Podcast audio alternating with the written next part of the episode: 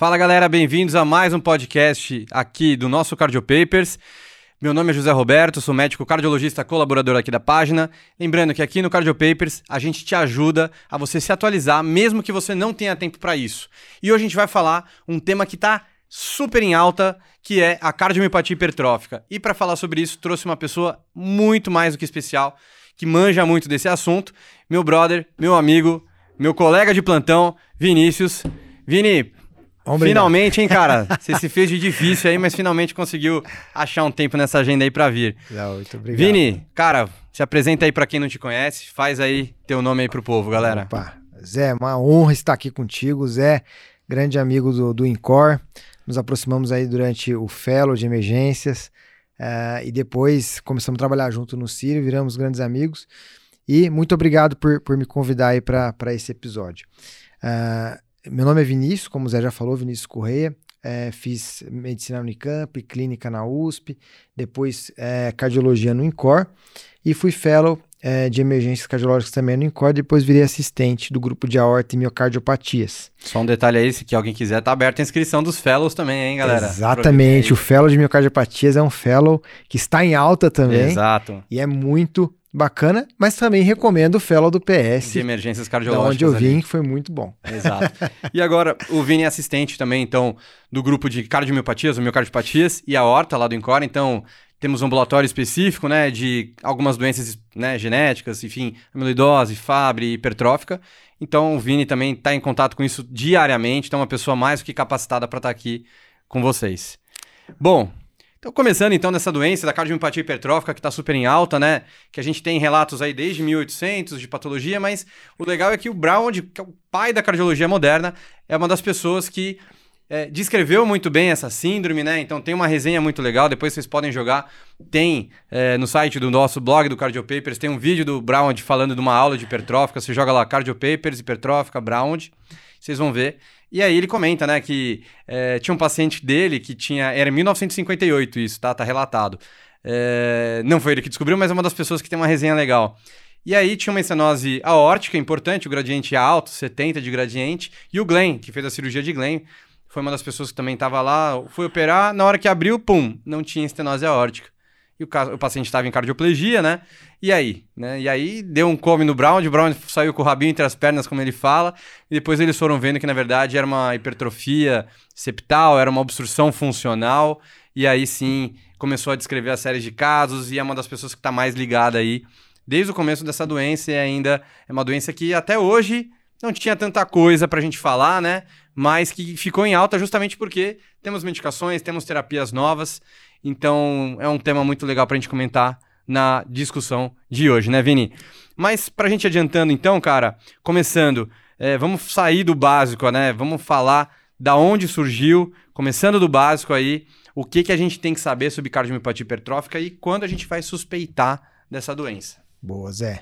Então, é, é super importante a gente falar sobre essa doença.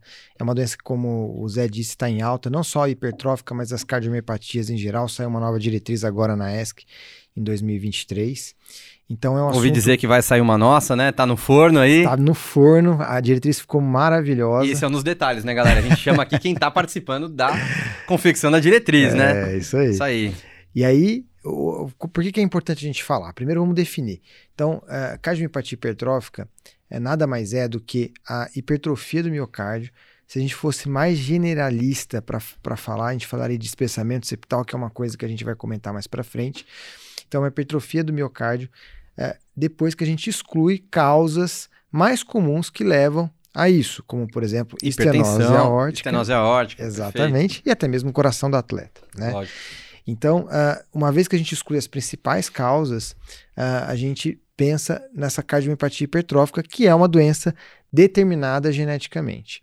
É uma, é uma doença de herança autossômica dominante que está relacionado a algumas variantes em genes sarcoméricos que codificam proteínas do sarcômero, uh, que é a unidade funcional do músculo. Perfeito. E isso leva com que os miócitos fiquem é, dispostos de maneira desorganizadas, levando a esse uh, fenótipo de hipertrofia muscular, mas não uma hipertrofia funcional. É uma hipertro... um músculo que muitas vezes os pacientes falam: nossa, meu músculo está forte, está hipertrófico, mas na verdade não, ele está hipertrófico, porém disfuncional. E com é, muita fibrose no meio muita junto. Muita fibrose, leva à obstrução da via de saída em 75% dos casos. É, e, além disso, é, o, o, paciente ele pode ter uma insuficiência mitral funcional, ele pode ter arritmias por conta da, da fibrose e também dor torácica síncope, pelo, né? pelo aumento da demanda. Síncope Perfeito. por diversos mecanismos, um deles é a obstrução, é, mas uh, tem essas, essas diversas manifestações, podendo também evoluir com uma disfunção diastólica importante e isso é a principal manifestação da insuficiência cardíaca nesses pacientes, é uma EC de fração de ação preservada e menos de 10% acabam evoluindo para uma EC fração de ação reduzida. O importante de, de ter em mente que é uma doença que se não diagnosticada, o paciente ele pode morrer subitamente. Então é importante a gente fazer o diagnóstico preciso dessa doença. Mas é, uma vez que a gente faz o diagnóstico, mais ou menos 46% dos pacientes vão ficar assintomáticos bem o resto da vida. Mais ou menos uns 43% evoluem com insuficiência cardíaca, mais ou menos 17% com fibrilação atrial e 6% com morte súbita. Isso na era pré-CDI.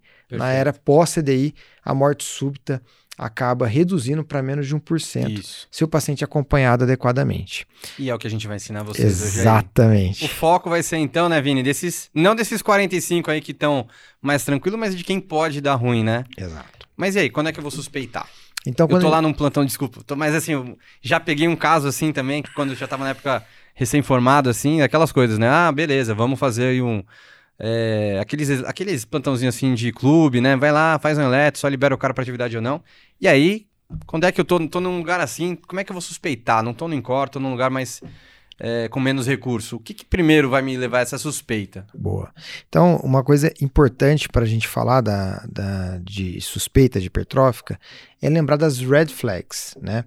É, que são os pontos aí de destaque para a gente pensar em hipertrófico e não em outros diagnósticos uh, diferenciais mais comuns. Então, a primeira coisa é um paciente que tem um septo espessado acima de 15 milímetros, que a gente já considera um septo bem espessado, ou acima de 13 milímetros, com uma história familiar positiva para hipertrófica, ou o paciente é, que já tem uma, uma um, um familiar com morte súbita, mas não com diagnóstico firmado de hipertrófica.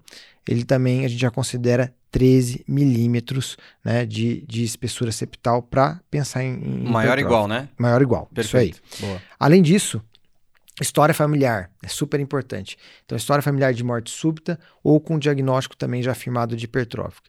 Outra coisa importante que a gente tem que lembrar: essa hipertrofia que acontece, esse espessamento septal que acontece na, na, na hipertrófica, ele é mais assimétrico.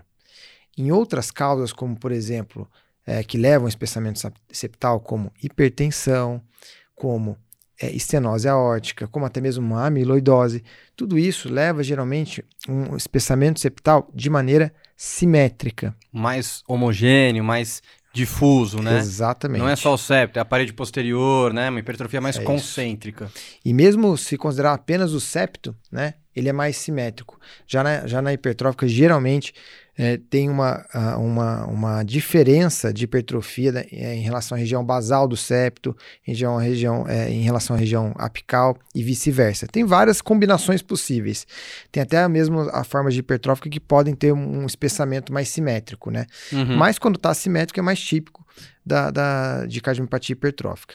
Além disso, é, o paciente que tem hipertrófica, geralmente, ele evolui, né, na, a maioria das vezes, com a forma obstrutiva, e se ele evolui com a forma obstrutiva, ele vai ter obstrução da via de saída de ventrículo esquerdo, isso gera um gradiente na via de saída do ventrículo esquerdo. Então, quando tem gradiente, a gente também tem que pensar em hipertrófica. E além disso, a, o SAM, que é aquele, aquele movimento é, anterior da, do, do folheto anterior da válvula mitral durante a passagem de sangue por essa via de saída do ventrículo esquerdo obstruída, causando uma insuficiência mitral funcional, também é outro red flag para a gente pensar em hipertrófica. Então, juntando tudo isso, a gente fala, opa, essa, esse espessamento septal tá estranho. Vamos investigar hipertrófica. Lógico que a gente não vai é, ter que preencher todo, todos esses critérios que eu falei, mas esses são alguns red flags que a gente tem que é, é, pensar em hipertrófica. Boa. Acho que uma outra coisa também que vale é, por exemplo, você tem um paciente que tem um eletrocardiograma até mais básico, né? Porque às vezes o cara não teve esse eco ainda, né? Você vai pedir o eco para continuar a sua investigação. Boa. Mas o que é legal, às vezes você pega um paciente que tem jovem, né? Geralmente isso, um cara com 20, 30, às vezes menos de 18 anos até, uma baita sobrecarga ventricular, vai medir a pressão dele 11 por 7, 10 por 6, 12 por 8. Não é um cara que é hipertenso. E tem uma sobrecarga ventricular no eletro. Isso também pode levar você também a achar que tem alguma coisa aí de estranho. Então, acho que só para acrescentar isso daí também. Sem dúvida. E também aquele paciente que não, não é um atleta de, de alto rendimento, né? Então, que principalmente paciente jovem, sem ser atleta de alto rendimento, sem ter hipertensão conhecida, de repente aparece com eletro, com uma sobrecarga de câmaras esquerdas, temos Opa. que ficar com. Aí tem com, alguma coisa aí. Exatamente. E o que você comentou também é bem legal aí, só para acho que não vai falar do, do efeito do SAM, mas só para a gente comentar que é o efeito Venturi, né? Um negócio que a gente fala na, na fisiologia respiratória, mas é basicamente isso, né? Então vai ter um, uma grande aceleração do fluxo sanguíneo, isso vai carrear, vai arrastar junto um folheto da válvula mitral. É, mas aí você já comentou, né, sobre eco, tudo.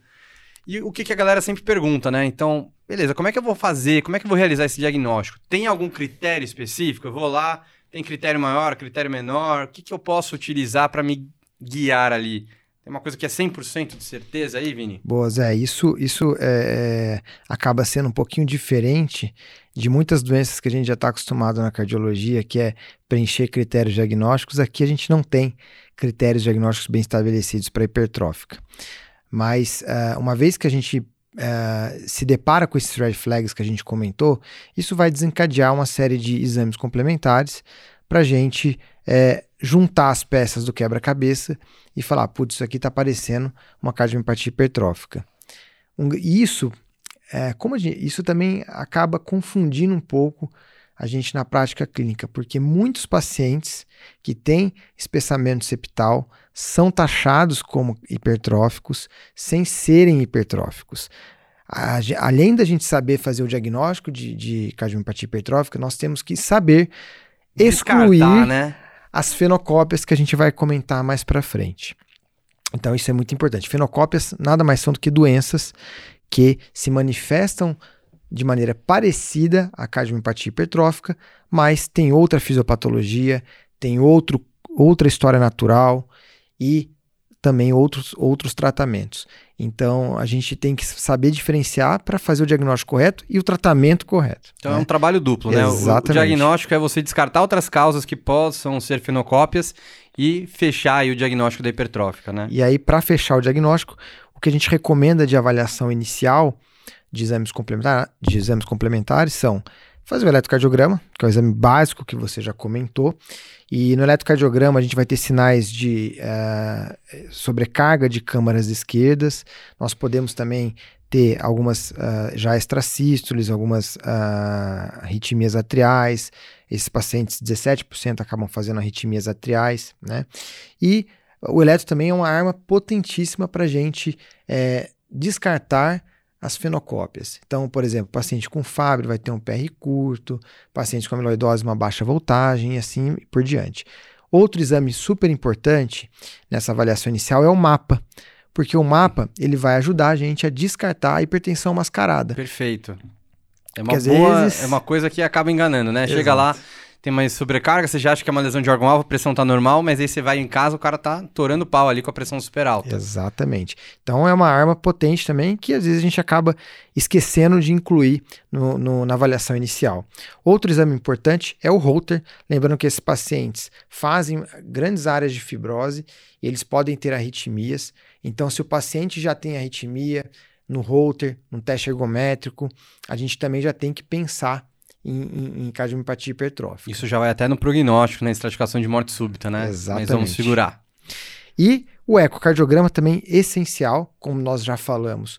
a, a gente vai encontrar o espessamento septal assimétrico com o gradiente nas formas obstrutivas, com SAN também nas formas obstrutivas e muito importante avaliar parâmetros de disfunção diastólica que são muito comuns nesses pacientes com hipertrófica, mesmo que não tenham sintomas iniciais. Além disso, o eco vai ser muito útil para a gente descartar estenose aórtica. Boa, e às vezes vale até a pena você já colocar no pedido do eco, né? Existe uma suspeita de hipertrófica que o cara já vai lá com mais carinho, né? Pode fazer um strain ali, né? Um, Exatamente. O strain também para hipertrófica tem ajudado bastante, né? Até pelo diferencial da amiloidose, que tem um outro padrão. Depois a gente vê se o Dr. Fábio Fernandes vem aí falar de amiloidose, né? Muito boa. Acho que ele deve ele aceitar vai... com certeza. Com certeza, né? com certeza. E escrever, né, no pedido, putz, avaliar provavelmente cardiopatia hipertrófica, avaliar gradiente de via de saída. Às vezes é uma outra apresentação, é apical ou não, tem história de morte súbita ou não. E... O strain ajuda bastante. É. Mas, ô Vini, você comentou da, da obstrução. Tem um corte pra gente falar de obstrução? Sim. Uh, o eco também é um, é um divisor de águas, vamos dizer assim, para a gente classificar os pacientes em forma obstrutiva e forma é, não obstrutiva. Os pacientes com forma obstrutiva são aqueles que têm um gradiente acima de 30 milímetros de mercúrio, seja em repouso, seja com manobras provocativas. Como Valsalva, por Como exemplo? Como Valsalva. Então, o que, que é super importante? Vai sair, inclusive, agora na diretriz nova. A gente recomenda fazer manobras provocativas em todos os pacientes com suspeita de hipertrófica, independente se já em repouso ele já atinge o gradiente acima de 30. Por quê? Por quê? Porque às vezes ele tem o gradiente, vamos supor, de 35, só que com Valsalva ele chega a 110. Uhum. Isso vai mudar completamente depois nossa indicação, por exemplo, de terapia de redução septal. Uhum. Não é porque, ah, já é obstrutiva, não vai mudar em nada. Não, é, vai mudar. Vai mudar. Vocês já estão sabendo de antemão aqui, spoilers. então, nós temos que é, pedir no, no eco, né, especificar que nós queremos manobras provocativas. Então, o Valsalva é a manobra mais utilizada. Às vezes o paciente também faz o squatting, que ele, ele pode agachar uhum. durante o eco, ou até mesmo ficar numa escadinha, é, como se ele estivesse fazendo uma panturrilha na academia. Sei. É, é uma outra maneira da gente fazer essa manobra provocativa. Que aí acaba aumentando o retorno venoso, por exemplo, nessas outras manobras aí, né? Exato. E vai mudar aí.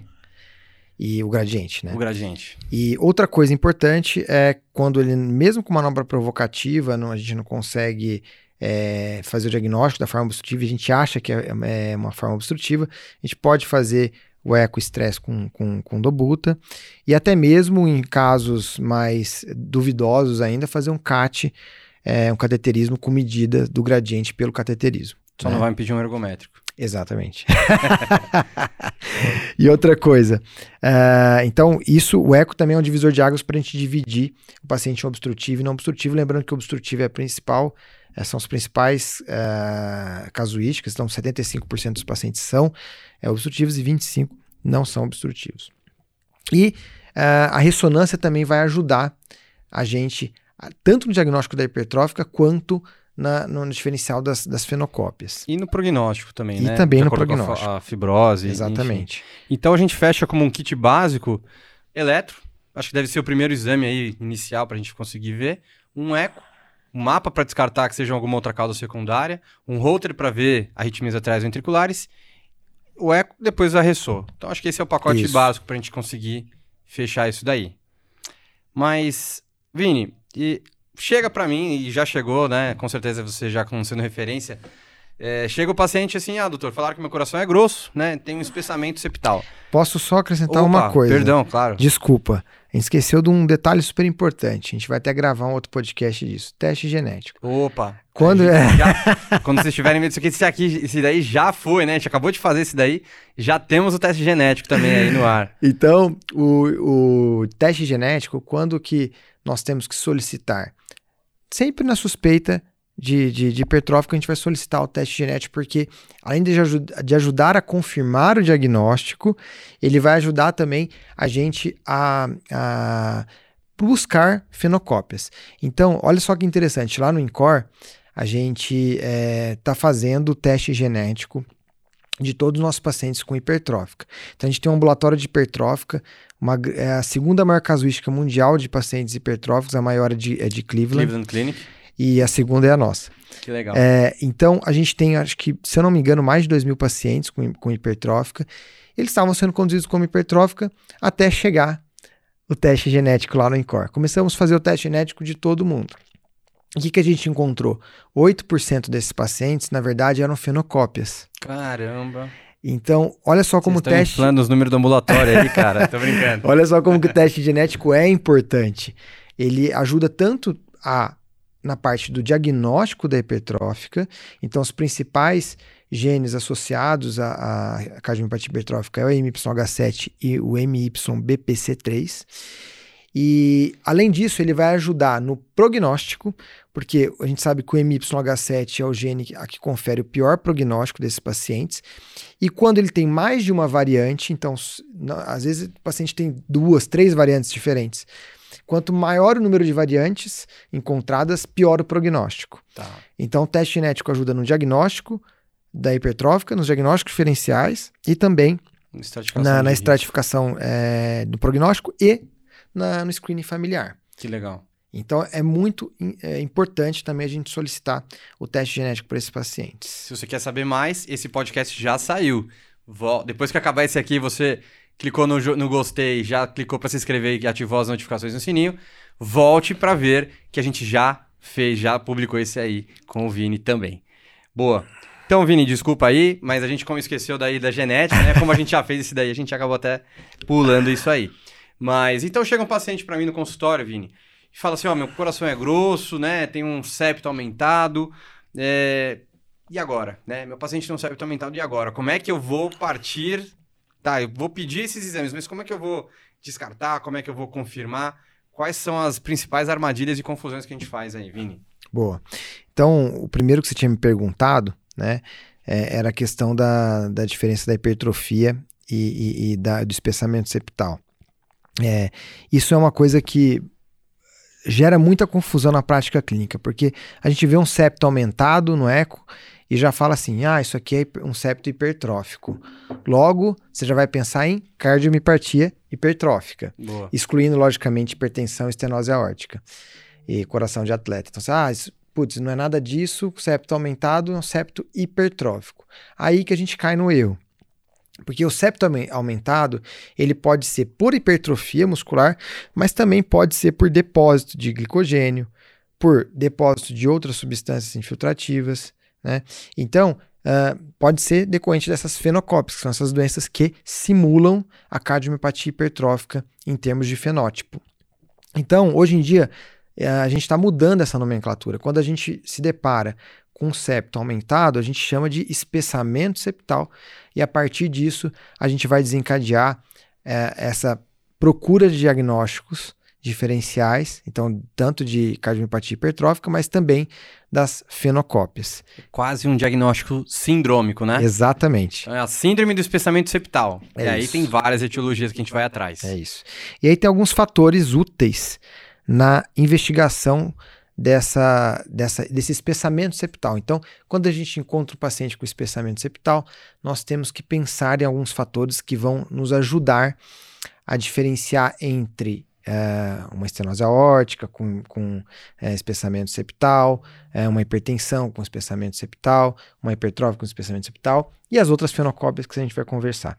Então, o primeiro fator de todos esses é a idade de, de início do espessamento septal. Isso já ajuda bastante, a gente vai comentar, mas também o padrão de herança, por isso é importante a gente fazer uma história familiar completa, fazer um heredograma do nosso paciente para tentar descobrir qual que é o padrão de herança na família dessa doença. Isso também vai ajudar a gente a diferenciar entre as diferentes fenocópias. Outra coisa são as manifestações ex- extracardíacas. Muitas vezes a gente fala, ah, não tem nada, mas a gente não perguntou ativamente para o paciente. Então, eu vou mostrar também algumas manifestações extracardíacas que fazem a gente acender alguns red flags para a gente pensar nas principais fenocópias. E por fim, os exames complementares também vão auxiliar é, nessa, nessa diferenciação. Então, o eletro, o eco, a ressonância principalmente, vai ajudar muito na diferenciação dessas fenocópias. Então, primeiro que eu falei é, é a idade do início da apresentação. Então, doenças como POMP, doença de Danon, é, que são é, algumas doenças é, que, a, que são fenocópias que, tem, que levam a um depósito de glicogênio podem levar é, a esse espessamento septal e são doenças que se manifestam numa idade mais precoce. Então, geralmente são em crianças abaixo de 10 anos que começa a manifestação dessas doenças. Então, vejam como a idade já é importante. Outra coisa, mitocondriopatias. A gente tem algumas mitocondriopatias, como por exemplo síndrome de Barth, uhum. é, que podem também levar ao espessamento septal. E isso uh, acontece a partir de 10 anos, assim como as rasopatias. Rasopatias são, são doenças que levam à mutação na via RAS, MAP, quinase. Que a principal é a síndrome de Noonan, que vai levar a várias, é, várias características sindrômicas, como baixa estatura, deficiência intelectual, é, pescoço alado, mais uma hipertrofia, um espessamento septal muito importante. Uhum. Isso acontece com, entre 10 e 20 anos de idade. Então dá uma olhada, ver se também tem um, uma cara mais sindrômica ali. Exatamente. É, um paciente é, com uma baixa estatura, lembra muito Turner. Isso assim. comentar, é, tá bom. Lembra muito Turner. Ah, a partir de 20 anos começa outras, outras doenças como ataxia de Friedrich, é, distrofias musculares. Então é super importante também perguntar para o paciente se ele tem alguma é, fraqueza muscular, se ele tem alguma dificuldade para deambular. A gente tinha um paciente muito, muito interessante que acompanhava no ambulatório da miocardiopatias, ele tinha uma cardiomiopatia hipertrófica, aí foi lá na genética, é, a gente avaliou também lá na genética, junto com um geneticista, e nós perguntamos o simples fato: ah, você tem alguma fraqueza muscular tal? Ele falou: ah, doutor, eu ando com uma certa dificuldade mas eu acho que isso daqui é, é artrose do quadril, que cara o ortopedista novo. já falou. É, dos caras novo, super novo. E a mãe também tinha tá essa artrose nós, de é. quadril. É. E quando a gente foi ver, na verdade, ele tinha é, fraqueza muscular na cintura escapular. E era uma distrofia muscular de Duchenne com acometimento cardíaco. Caramba. Então, é uma total. fenocópia também da, da hipertrófica, a gente tem que lembrar. Lembrar também, a partir dos 30 anos, coração de atleta começa também a aparecer. Em quem treina, né? Em quem treina, atleta de alta performance. E entre a partir dos 40 anos de idade, a síndrome de PRKG2, que também é uma doença é, de, de, de depósito de glicogênio. Tá? É, a gente já comentou aí na, no podcast com o Rodrigo que tem uma associação de pré-estação ventricular junto Isso. também, né? Pré-estação com espessamento septal. Isso, uma das manifestações do PRKG2 é o PR curto e a onda delta, né? Quase um Fabry aí com PR curto. Eles é. têm onda delta e alteração de repolarização. E o Fabry começa geralmente a partir dos 40 anos. Também é, é, é uma deficiência da alfa-galactosidase e aí tem um depósito de esfingolipídios intracelular. Isso leva também a Alterações, Alterações renais, renais angioqueratomas, córnea verticillata, né? Neu, neuro, neurológicas, exatamente. E a partir dos 60 anos temos que lembrar de hipertensão e também de amiloidose. E também do septo sigmoide, que a gente já teve uma discussão boa disso boa, daí também antes. Boa. O septo sigmoide também é algo que confunde bastante com, com hipertrófica, mas uh, a gente tem que lembrar, ah, se o paciente tem história familiar de morte súbita, é, é, um, é um espessamento muito importante do septo, causa SAM, causa. É, qual porção do septo também que foi, né? Qual porção do septo, causa gradiente, tem fibrose, tudo isso faz a gente pensar mais em hipertrófica do que no septo sigmoide, por exemplo. Que né? é até uma alteração comum da gente ver em pacientes mais idosos, né? Exato. Uma coisa bem comum. E aí, com o heredograma também a gente vai conseguir diferenciar os padrões de herança, que é o segundo tópico que eu falei para diferenciação das fenocópias. Então, por exemplo, heranças ligadas ao X, Fabry, Danon. Heranças é, de padrão é, autossômico dominante. Hipertrófica é, é, geralmente é uma herança de é, padrão é, autossômico dominante. Nuna, amiloidose, TTR, também são é, dominantes. Recessivas é, ataxia de Friedrich, é, cardiomiopatia por oxalato, depósito de oxalato. Então, a depender do padrão de herança, a gente vai pensar em uma ou em outra é, fenocópia. E os exames complementares ajudam demais da conta. Ressonância, por exemplo. Na, na hipertrófica, a gente vai ter mais um realce tardio mesocárdico juncional próximo a, a, ao local ali da, do, da inserção dos papilares. Quando a gente está falando de Fabre, já é um, é um realce tardio inferolateral, mais sub é. É, quando a gente está falando de amiloidose, geralmente é um realce subendocárdico circunferencial, pode também ter um realce transmural, lembrando o de infarto. Então, a gente tem padrões diferentes também na ressonância e um parâmetro muito interessante que a gente esquece na ressonância é o mapa T1. Boa. O mapa T1, ele nada mais é, ele vai medir o grau de, de edema, de fibrose intersticial. E isso vai estar tá muito aumentado, por exemplo, na amiloidose, na miocardite, no infarto agudo. Maior que mil. Maior que mil e duzentos. Em algum, depende do aparelho. Tem aparelhos que é mil cento e alguma coisa, outros aparelhos mil e duzentos. Mas guardem mil, mil, acima de mil e cem. É, e quando está muito reduzido, geralmente é no Fabre, uhum. na, no depósito de ferro. Na hipertrófica vai estar no meio termo, às vezes, muita, muitas vezes no padrão da normalidade.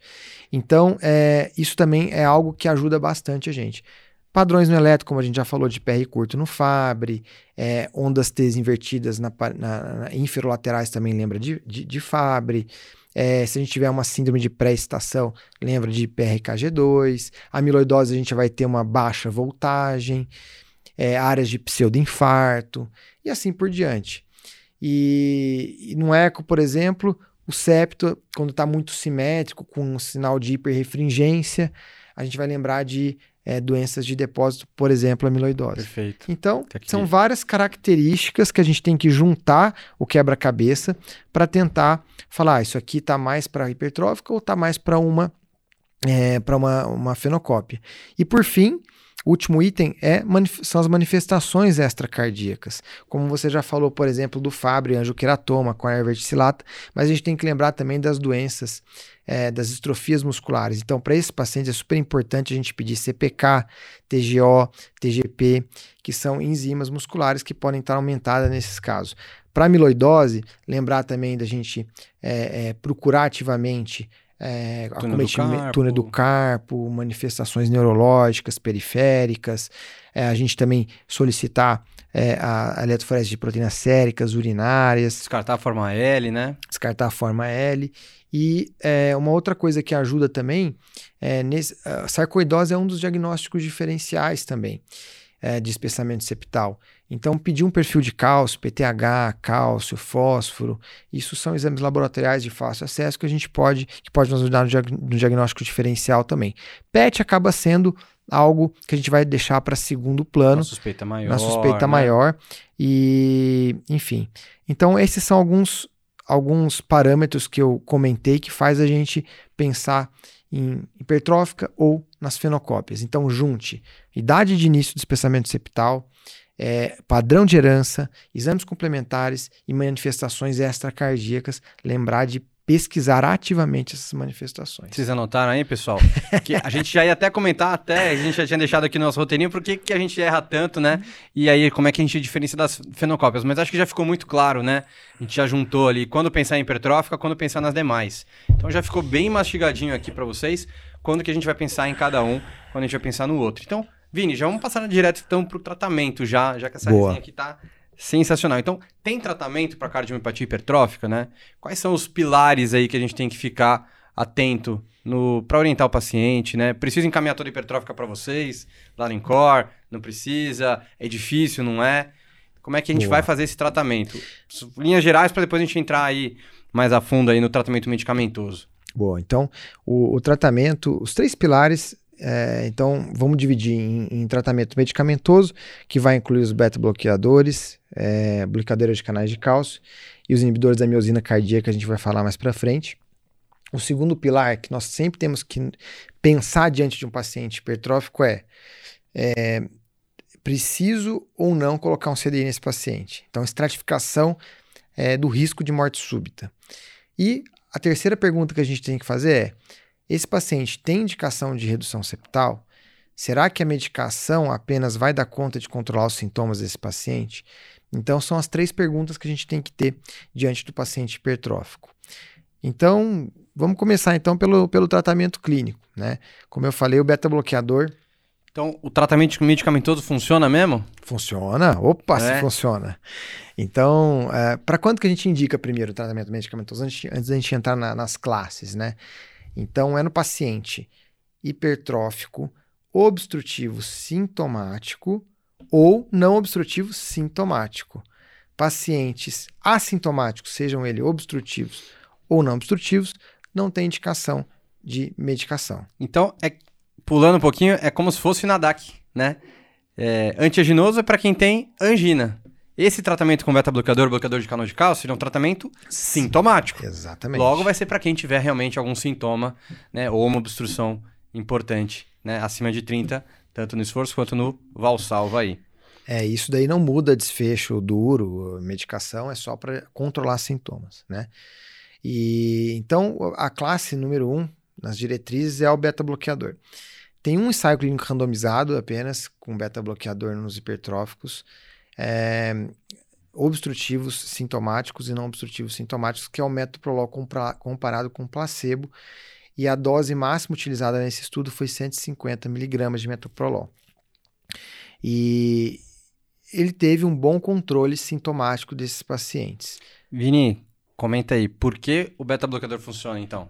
Por que, que o beta-bloqueador funciona? Ele aumenta o tempo diastólico, fazendo com que reduza esse gradiente de via de saída do, do ventrículo esquerdo e ajude a liberação dessa via de saída e o sangue consegue sair de maneira mais fácil do ventrículo esquerdo. O ventrículo fica mais cheio. Mais cheio. Gera menos é, gradiente, né? Porque não vai estar. Tá, você vai afastar um pouquinho mais o septo, né? Então não vai encostar tanto, não vai gerar tanto gradiente. É a mesma mesmo princípio das manobras provocativas do sopro da cardiopatia hipertrófica. Tudo que esvazia o coração, como por exemplo valsalva, vai intensificar o gradiente e, portanto, vai intensificar o sopro da cardiopatia hipertrófica. Ao passo que manobras que aumentam a, o enchimento ventricular, como por exemplo, elevação dos membros inferiores ou hand grip, que vão encher o ventrículo, vão reduzir esse, é, esse gradiente, portanto, reduzir o sopro. É o que o beta-bloqueador faz. Show. E isso vai melhorar os sintomas também do paciente, tá? Então, uh, beta-bloqueador, primeira opção. Segunda opção, bloqueadores de canais de cálcio. É, o que tem mais estudo é o verapamil, é, que pode começar a 30 miligramas três vezes ao dia, pode chegar até 480 miligramas dia de verapamil. E os estudos com verapamil são menores e são estudos bem antigos lá da década de 80, tá? E também temos a disopiramida, que é validada mais para formas obstrutivas e ela é um inotrópico negativo, tá? Uh, estudos pequenos também, séries de casos, e é uma medicação não disponível no Brasil. Uhum. Consegue por importação, mas a gente não costuma utilizar no nosso ambulatório. Mas também tá? sem benefício de mortalidade. Sem benefício de mortalidade, é mais sintomático também. Então... Ah, e pode associar beta-bloqueador com bloqueador de canal de cálcio? É uma dúvida direta, né? Sim, nesse caso a gente tem alguns pacientes que respondem muito bem com associação e não tem episódio de hipotensão. Mas assim, importante. assim, o cara que você vai associar geralmente é o cara que você já chegou em dose máxima ou você já vai começando os dois ao mesmo tempo? Não, a gente começa o beta-bloqueador, tenta otimizar Boa. e depois a gente associa o bloqueador de canal de cálcio. Isso é uma dúvida que com certeza o pessoal vai é. ter, né? Então, primeiro eu vou otimizar o beta-bloqueador, que é a primeira linha, né? Se tiver Isso. uma contraindicação, não usa, mas vamos otimizar. Se eu não beta-bloqueei ele, frequência em torno de 60, aí talvez considerar uma outra medicação. Isso mesmo. E uma coisa importante, é, hipertrófico, a gente tem que evitar diuréticos, tem que tomar cuidado com diurético. Pode usar? Pode, mas com muita cautela. É, outra coisa que a gente utiliza. Justamente com... para não reduzir pré-carga Exatamente. e bater seco, entre aspas, o ventrículo, né? Aumentar gradiente até. A mesma coisa com é, um lodipino, por exemplo, os, os bloqueadores é, é, de canais de cálcio é, de hidropiridínicos, uhum. que a gente vasodilata e também é, reduz pós-carga demais, pós né? Então tem que tomar super cuidado com isso também. Uh, então são medicações que a gente acaba evitando nesse tipo de pacientes. Mas tá? se ele é hipertenso? Se ele é hipertenso, a gente vai tentar sempre utilizar primeiro beta-bloqueador, bloqueador de canal de cálcio não de hidropiridínico, que é o, o, o recomendado para cá, e diurético com parcimônia. Né? A gente vai ter que utilizar hidroclorotiazida, e aí a gente vai de maneira parcimoniosa. Mas né? isso no cara que é obstrutivo. No cara que Tem, é, o, é isso, obstrutivo. obstrutivo. No não obstrutivo é mais tranquilo. É mais tranquilo. Segue o jogo, exatamente. que normal. É mais no, no obstrutivo que a gente tem que ter mais cautela, exatamente. Eu lembro que tem uma resenha do Bra também, né? Reduzir um pouquinho de fibrose. Boa, boa. Então, comenta aí, talvez o losartana possa ter algum benefício Isso. específico. É, tem um estudo com losartana que não mostrou muita, é, é muita diferença e depois teve uma meta-análise que avaliou losartana também sem muitas diferenças, mas tem um estudo que chama Vanish que avaliou o valsartana. Boa. E a valsartana sim teve redução é, é, do grau de fibrose e, de, e, e teve melhora no remodelamento do, do, ventrículo e melhorou padrões também de diástole, Legal. mas sem desfecho duro. É, então, a gente acaba utilizando, é, principalmente nos obstrutivos, tá? É, mas também não é algo é, que é extremamente necessário, tá? Show. Mas acaba entrando também na nossa nosso arsenal clínico aí de, de medicação. Então, tá. isso tudo, pessoal, mais para forma obstrutiva. Exato. Não obstrutiva mais tranquilo, né? Vamos focar no obstrutivo, que é o que dá mais trabalho, né? Mas o obstrutivo sintomático, sintomático. também, lembrar que a gente trata com medicamentoso, né? É isso. É beta-bloqueador, bloqueador de cálcio.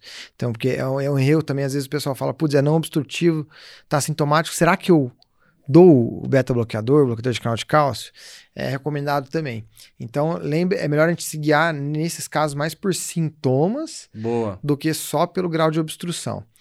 É, mas a, o grau de obstrução vai nos ajudar, inclusive, na outra medicação mais nova que acabou saindo recentemente. E, ô Vini, então, isso tudo até porque se o cara não é obstrutivo e tem sintoma, é mais pelo ICFEP, né? Que isso. ele acaba tendo. Então aí talvez realmente controlar mais a frequência, né? Antigamente o pessoal, isso não é nem da minha época, muito menos da sua, mas às vezes o pessoal induzia um marca-passo, né? Fazia um implante de marca-passo para induzir de sincronia, deixar o cara com a frequência mais baixa, mas isso daí já é papo muito antigo, não se faz mais isso, né? E uma coisa que, uma pergunta que a gente tem, que nós não sabemos a resposta, esses pacientes, eles têm uma ICFEP, uhum. certo? Será que se eu der inibidor de SGLT2 para esse paciente? Com certeza deve ter estudo, né? não tem. Não tem? Para hipertrófico não Pô, tem. Pô, tá aí uma tese de doutorado Exatamente. aí, cara. é algo que a gente está pensando aí. Doutor Fábio Fernandes, me adota aí. Mas não tem estudos com, com essa população específica. Pô, já sei meu doutorado. Fechou. Massa. Vini, e você comentou dessa medicação inibidor de miosina, né? Me conta, Mavacantem já é realidade aqui no Brasil? Opa, já é realidade. Uh, então, são, são é uma classe de medicação que são os inibidores da miosina cardíaca, que vão inibir as, as ATPases é, das células musculares, reduzindo as, as, ligações de actina e miosina, deixando esse músculo mais relaxado, é, fazendo com que diminua o grau de obstrução da via de saída. Então, esse, é, essa é a classe medicamentosa. Aí nós temos o Mavacantem, que foi o primeiro estudado pelo estudo Explorer Valor, e agora ele está sendo estudado para mim para formas não obstrutivas, no estudo Odyssey, porque a gente sabe que esse relaxamento talvez também melhore padrões, é, parâmetros de disfunção diastólica. Então, por que não utilizar na forma não obstrutiva? Talvez nas CFEPs, né? É que CFEP é, uma, é, um quadro muito heterogêneo também, é. né?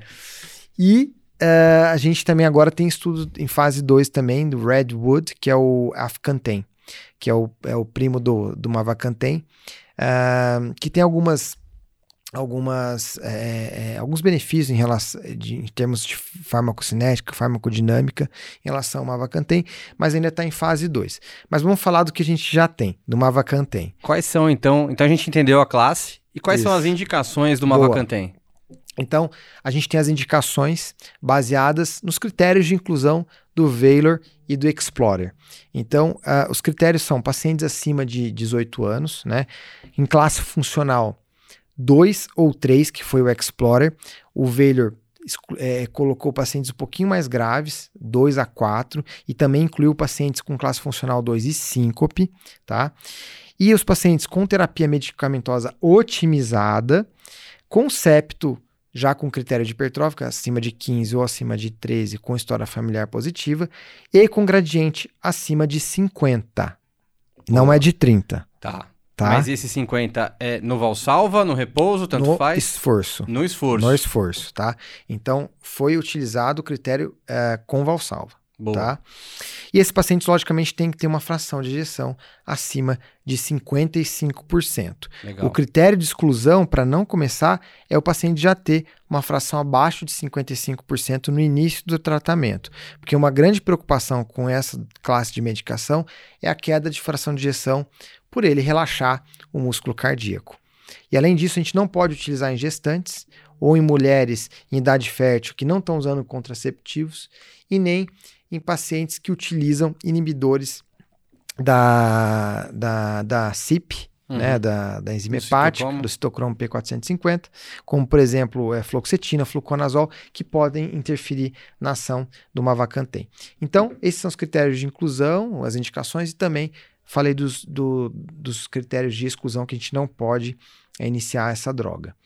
E então, a gen- é, basicamente, é para pacientes sintomáticos, terapia medicamentosa otimizada, que não tem disfunção ventricular e que tem a forma obstrutiva da doença, Acima de 50. 50 no esforço. Boa. E a dose inicial para a gente começar é de 5 miligramas e a gente vai tatear isso a cada quatro semanas, de acordo com o eco e também com os sintomas do paciente, Legal. tá? A gente espera que pelo menos caia uma, uma um ponto de classe funcional, talvez. Isso.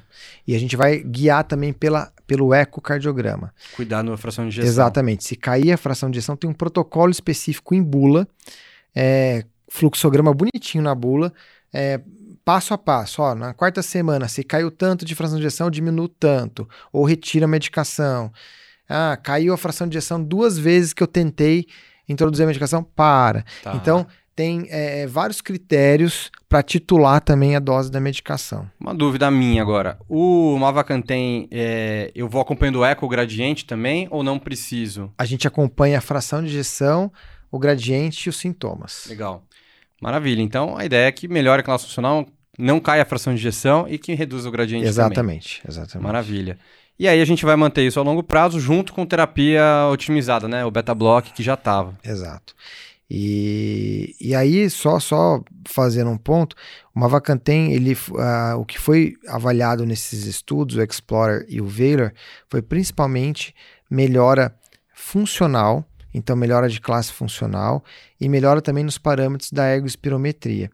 Já isso no Explorer. No Valor, o, o desfecho primário foi o que eh, o Mavacantem me ajudou a desindicar a terapia de redução septal. Entendi. Então, o paciente era candidato à terapia de redução septal no começo do estudo, dei uma vacantem no final do estudo, quantos que eu consegui Continua tirar não, né? exatamente da indicação de terapia de redução septal? E a pergunta que não quer calar. Reduz ou não reduz mortalidade? Não temos essa resposta.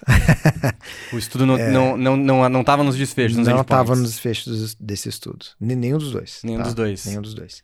E o Odyssey agora está avaliando para pacientes não obstrutivos. Mas em algum momento os caras devem lançar alguma su- subanálise, Subanálise, né? é, Falando, não, reduzir, porque é isso que a gente quer, né? É. A Afinal, gente sempre pensa em desfecho duro. né? exato, Na se reduziu ou não mortalidade, se reduziu ou não em choques, enfim, É, sei lá. Exatamente. Bom, falando nisso, eu vou contar uma história breve, né? Também a gente já tá aqui chegando no finalzinho quase do nosso podcast, mas é, tem pacientes que vêm para você com arritmias, né? Peguei já um caso de uma hipertrófica, um paciente meu, obstrutivo, veio pro consultório, a gente já dividiu esse caso aí, é, tomando a mildarona com uma hipertrófica. Eu falei, por que tomar mildarona, né? Porque eu tive arritmia. Cara, e aí que não é pra você dar mildarona, é pra você abrir um red flag e falar, cara, por que, que eu tô dando a mildarona pra esse cara? Exatamente. Será que é uma FA? Porque, bom, FA com, com hipertrófica não precisa nem de chá de Vasca. É uma das indicações clássicas de você anticoagular independentemente. Será que era uma TVNS? Putz, se tiver uma TVNS, muda totalmente o meu raciocínio. Eu não vou dar mildarona só. Então, Vini, como é que eu vou reduzir o risco de morte súbita nesse cara? Tá. Me conta desse pilar aí. Tá, beleza. Então, esse pilar, a gente sabe que a, a mortalidade dos pacientes com hipertrófica antes da era do CDI era de 6%, depois que chegou o CDI, menos de 1%. Lógico que esse paciente tem que ser acompanhado por especialista para a gente conseguir indicar o CDI de forma bem precisa. Então a gente sabe, profilaxia secundária nem se discute. O paciente teve uma morte súbita abortada, ele vai ganhar o CDI. Agora, a grande questão é como eu vou indicar para profilaxia primária eh, esses pacientes para CDI. Então a gente tem ah, basicamente duas grandes calculadoras aí para calcular esse eh, risco de morte súbita. Lógico que a calculadora é um guia, não é algo que a gente vai ficar. É uma trilha, é, não um trilho. Exatamente. falar isso. Exatamente. É uma trilha não um trilho. É, então, vai ajudar a gente no algoritmo de decisão. Mas a gente não tem que ficar preso a isso também. Mas beleza. A gente tem o algoritmo da ESC, que foi é, feito em 2014, que é o é HCM Risk.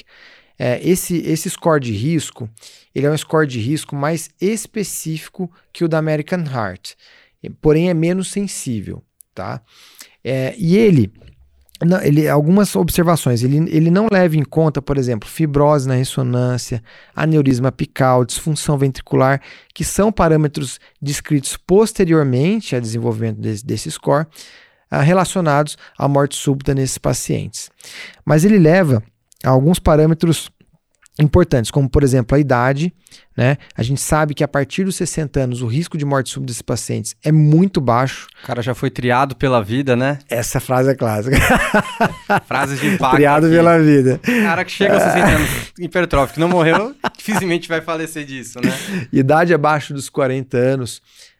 o risco é, é onde está o maior risco quando o paciente tem menos de 40 anos. Tem uma vida pela frente, né? E entre 40 e 60 é aquele meio termo intermediário.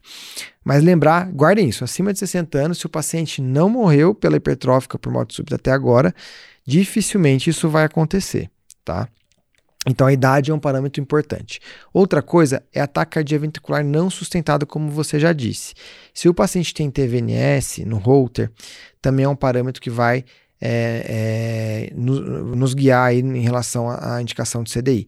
Mas não é qualquer TVNS o problema, um dos problemas está aqui. O da, o, o da a ESC. diretriz da ESC, ela define a TVNS como mais do que três batimentos ventriculares acima de 120, uhum. com menos de 30 segundos.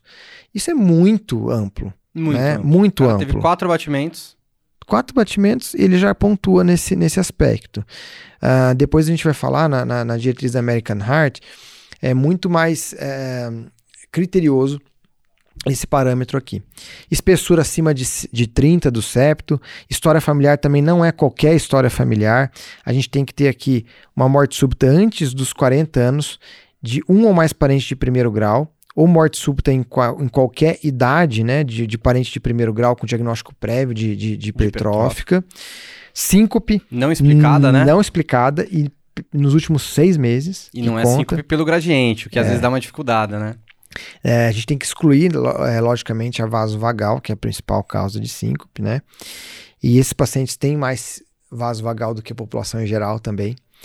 É, diâmetro do ato esquerdo também entra, obstrução da via de saída, então gradiente também entra, é aqui na, nesse, nesses parâmetros da ESC. E uh, o que, que vale a pena comentar desse, desse score? Ele é muito bom para é, separar o cara de alto risco do resto. Uhum. Tem um estudo que foi feito depois, que é o Evidence uh, é, HCM, que mostrou justamente isso. O cara de alto risco nesse score é, é muito. Ele realmente morre mais. Agora, o baixo risco e o intermediário, que é entre o 4 e 4, 6% é intermediário, abaixo de 4% é baixo risco e acima de 6 é alto risco. O baixo risco e o intermediário, ele não consegue discriminar muito bem.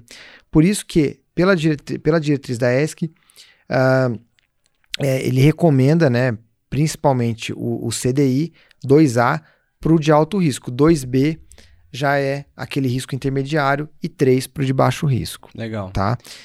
E da American Heart foi desenvolvido né, na, na diretriz American Heart de 2020 e uh, ele leva em conta muitos parâmetros é, semelhantes, porém tem alteração da do, do, do, do, quesito da história familiar, então a, ele considera a morte abaixo de 50 anos em parente de primeiro grau ou vários parentes de segundo ou terceiro grau que morreram.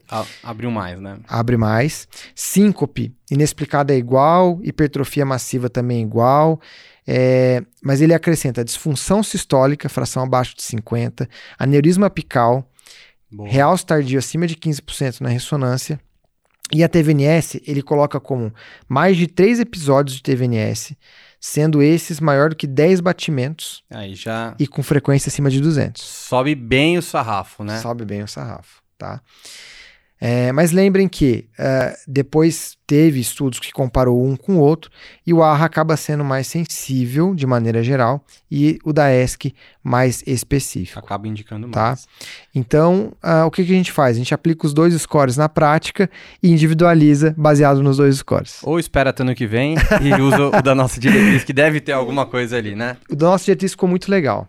legal. É, ficou um fluxograma bem interessante, também leva em consideração a idade para indicação é, dividindo esses três estratos, né? Abaixo de 40, entre 40 e 60, acima de 60 anos, caindo as indicações abaixo de 60. Legal.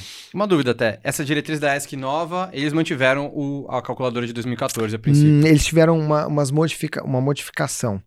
É, eles colocam é, fatores que vão. Uh, eles deixam muito parecido, mas alguns fatores que vão. Uh, modificadores, assim? Modificadores de risco. Fugiu a palavra. Modificadores de risco.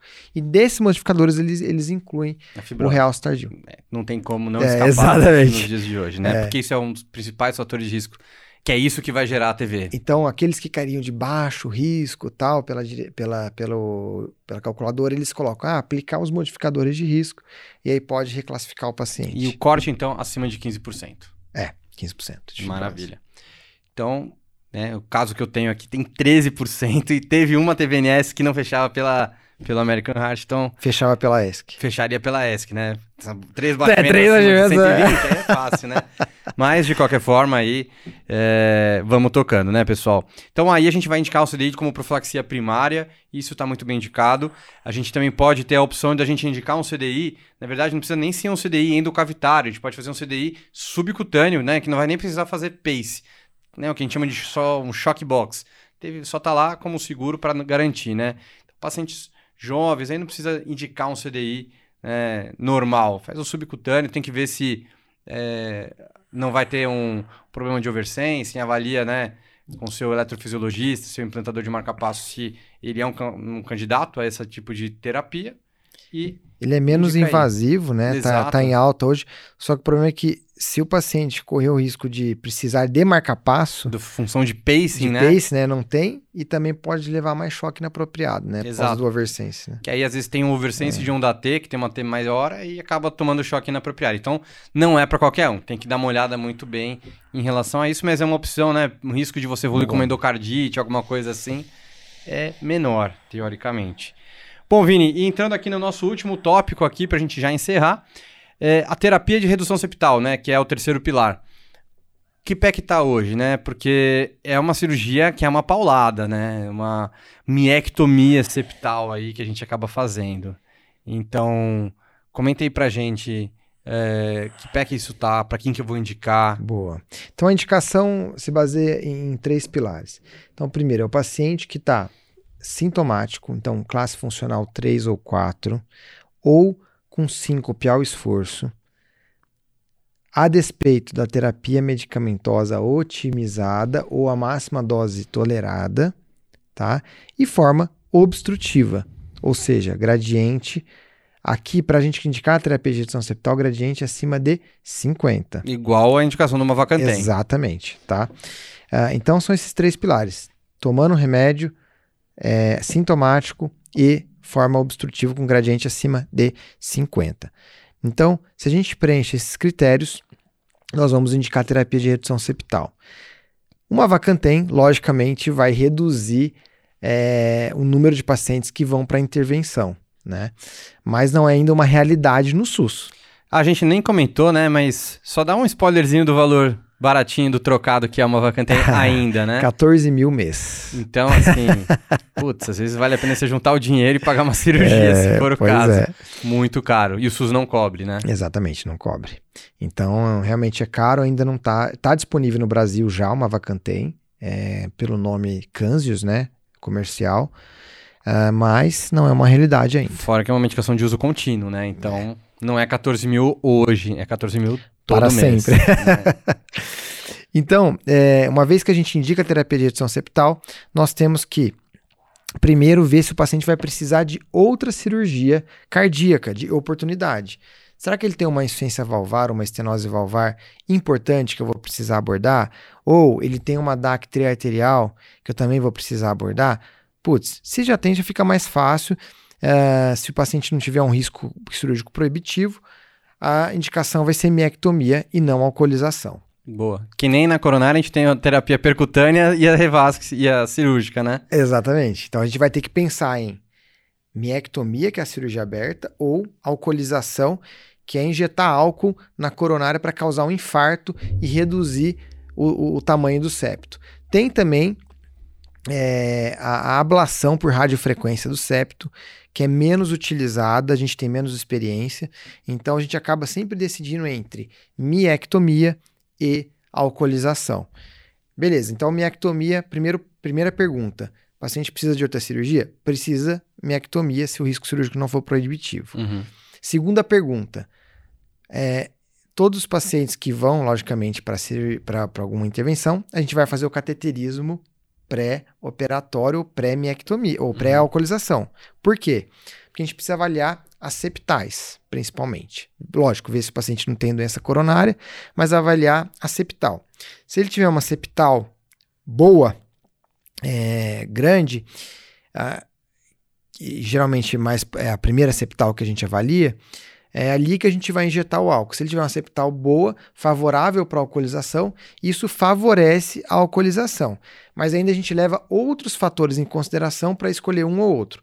Então, fatores que é, favorecem a alcoolização. Então, paciente mais idoso, com maior risco cirúrgico, Comorbidade. que não tem um septo muito grande, a gente considera um septo menor do que 30 para alcoolização e gradiente abaixo de 100.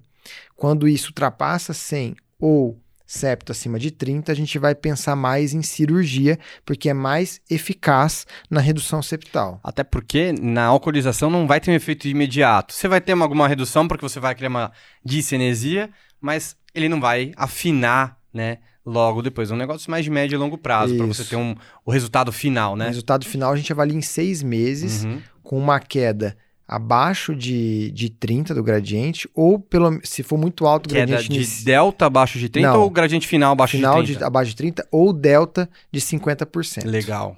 Então isso que a gente considera uma, uma alcoolização boa. Então se o paciente for idoso, alto risco cirúrgico, septo abaixo de 30, gradiente abaixo de 100...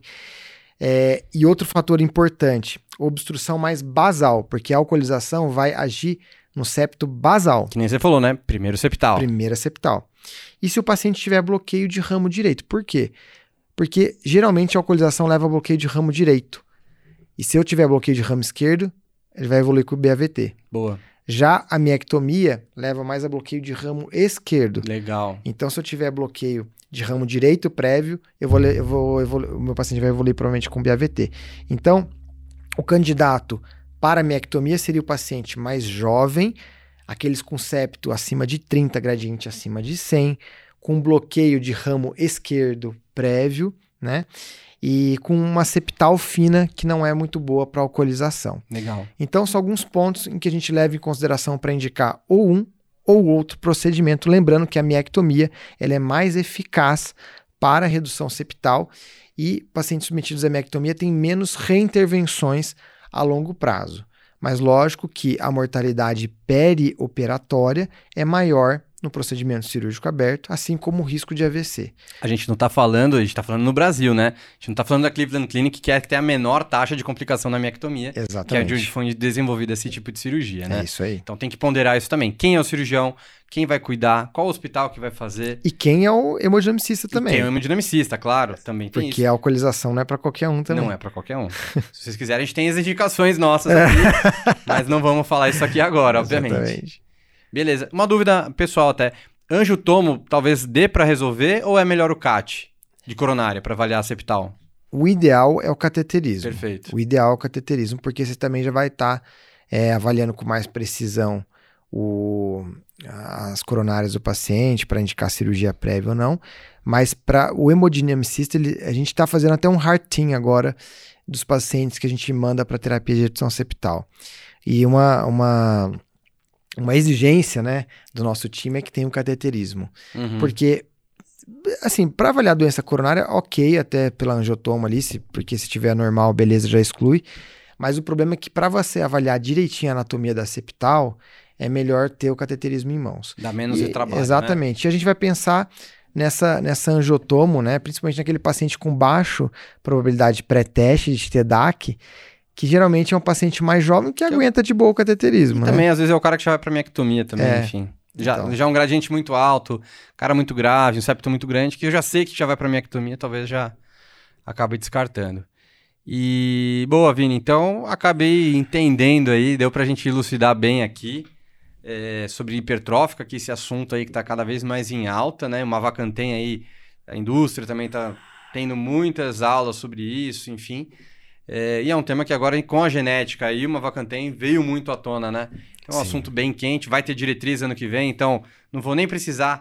Ou até posso te chamar de novo pra gente fazer os highlights bora, também diretriz, bora, né? Bora, é uma boa fechou, também. Fechou, vamos Você, fazer assim. Wagner aí. Com, combinadíssimo, combinadíssimo. Fechar já assim que sair, vocês já fazem uma inédita aqui pro Cardio Papers. Combinado, fechou. Fechou. Então, cara, acho que é isso. Deu pra gente elucidar muito bem. É, entendendo o risco, os benefícios de cada terapia. Óbvio que também a alcoolização, por menos agressivo que você está fazendo um infarto com supra septal no cara, então também não é uma coisa tão tranquila. Fica de olho nos bloqueios, né? Tivemos um caso aí também que. Sim, que né? evoluiu mal. Que evoluiu mal. E, cara, muito obrigado aí. Eu que agradeço. Pela participação hoje, pelo de genética, que foi bem massa também. Legal. E, cara, Tamo quiser junto. fazer suas palavras finais antes da gente encerrar aí. Agradeço demais a oportunidade, Zé pode sempre contar comigo. E também estou à disposição aí para quem quiser tirar dúvidas. Meu Instagram é Dr. Vinícius Correia. É, vocês me acham por lá e a gente vai conversando. Obrigado. Fechou. Bom, pessoal, valeu. Vini, obrigado, cara. Ficamos por aqui hoje aí. Se vocês tiverem alguma dúvida, não deixem de, também de comentar aqui o nosso podcast. A gente adora aí os feedbacks de vocês. Se tiverem algum tema, alguma outra coisa que queiram, mandem aqui pra gente.